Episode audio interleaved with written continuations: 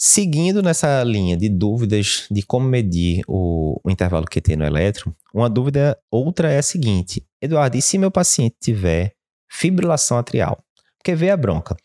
Mais uma vez, né, lembrando, o intervalo QT vai do começo do complexo QRS até o final da onda T, ok. Você precisa corrigir isso pela frequência cardíaca para chegar ao cálculo do QT corrigido. De boa.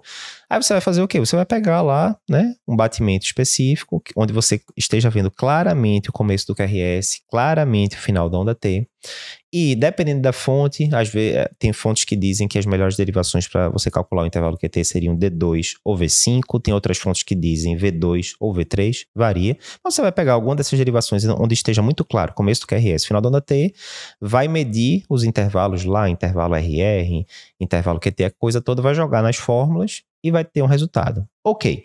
Essa, esse raciocínio ele funciona quando o ritmo do paciente é regular. A distância entre o QRS e outro ele basicamente se mantém igual ao longo do eletro. Mas, e na hora que o ritmo é irregular? Como por exemplo na fibrilação atrial. Não é só irregular, é irregularmente irregular, né, no caso da FA. E agora, o que é que as diretrizes recomendam? Elas recomendam uma coisa que você não quer fazer, que é o quê? Você deveria medir o intervalo QT em 3, 5 até 10 batimentos diferentes e depois você fazia uma média. Digamos, você pega lá 10 complexos QRS distintos, por exemplo, um D2 longo, calcula para cada complexo daquele o intervalo QT, soma tudo, divide por 10, pronto, aqui está a média. Olha, quem calculou já intervalo QT, né, manualmente, sem ser para o aplicativo, para o computador e tal, sabe que já demora um pouquinho. Para você fazer isso 10 vezes, meu amigo, bote tempo, né? Então, a maioria das pessoas não quer se dar esse trabalho todo. Será que tinha uma forma, uma forma mais simples da gente calcular intervalo QT na FA? Tem sim. Então, ó, mais uma vez lembrando, as diretrizes dizem que era para você fazer uma média ali de 5 a 10 batimentos, né? Impraticável isso, né? E aí o que é que você pode fazer? Tem esse artigo aqui bem interessante de 2019 do Journal of Electrocardiology, onde ele fez, ele testou, validou uma fórmula, né? é, para calcular o que tem em paciente com FA de forma mais simples.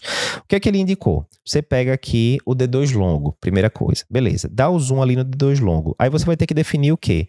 Você vai ter que definir onde tem a maior distância entre um QRS e outro lá no D2 longo. Né? Nesse exemplo aqui, para quem está vendo no YouTube, a gente pegou aqui, ó, a, maior distância entre o complexo QRS e outro é esse daqui. Beleza. Então você vai calcular o RR aí nesse, nesses dois batimentos. E você vai calcular depois o intervalo QT no batimento seguinte, né?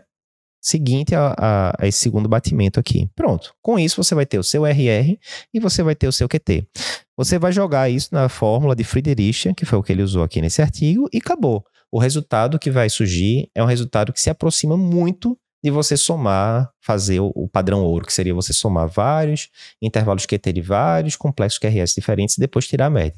Vai se aproximar muito e o trabalho é 10 vezes menor, no final das contas, né? Então, essa daqui é uma forma de você calcular o intervalo QT no seu paciente que tem fibrilação atrial.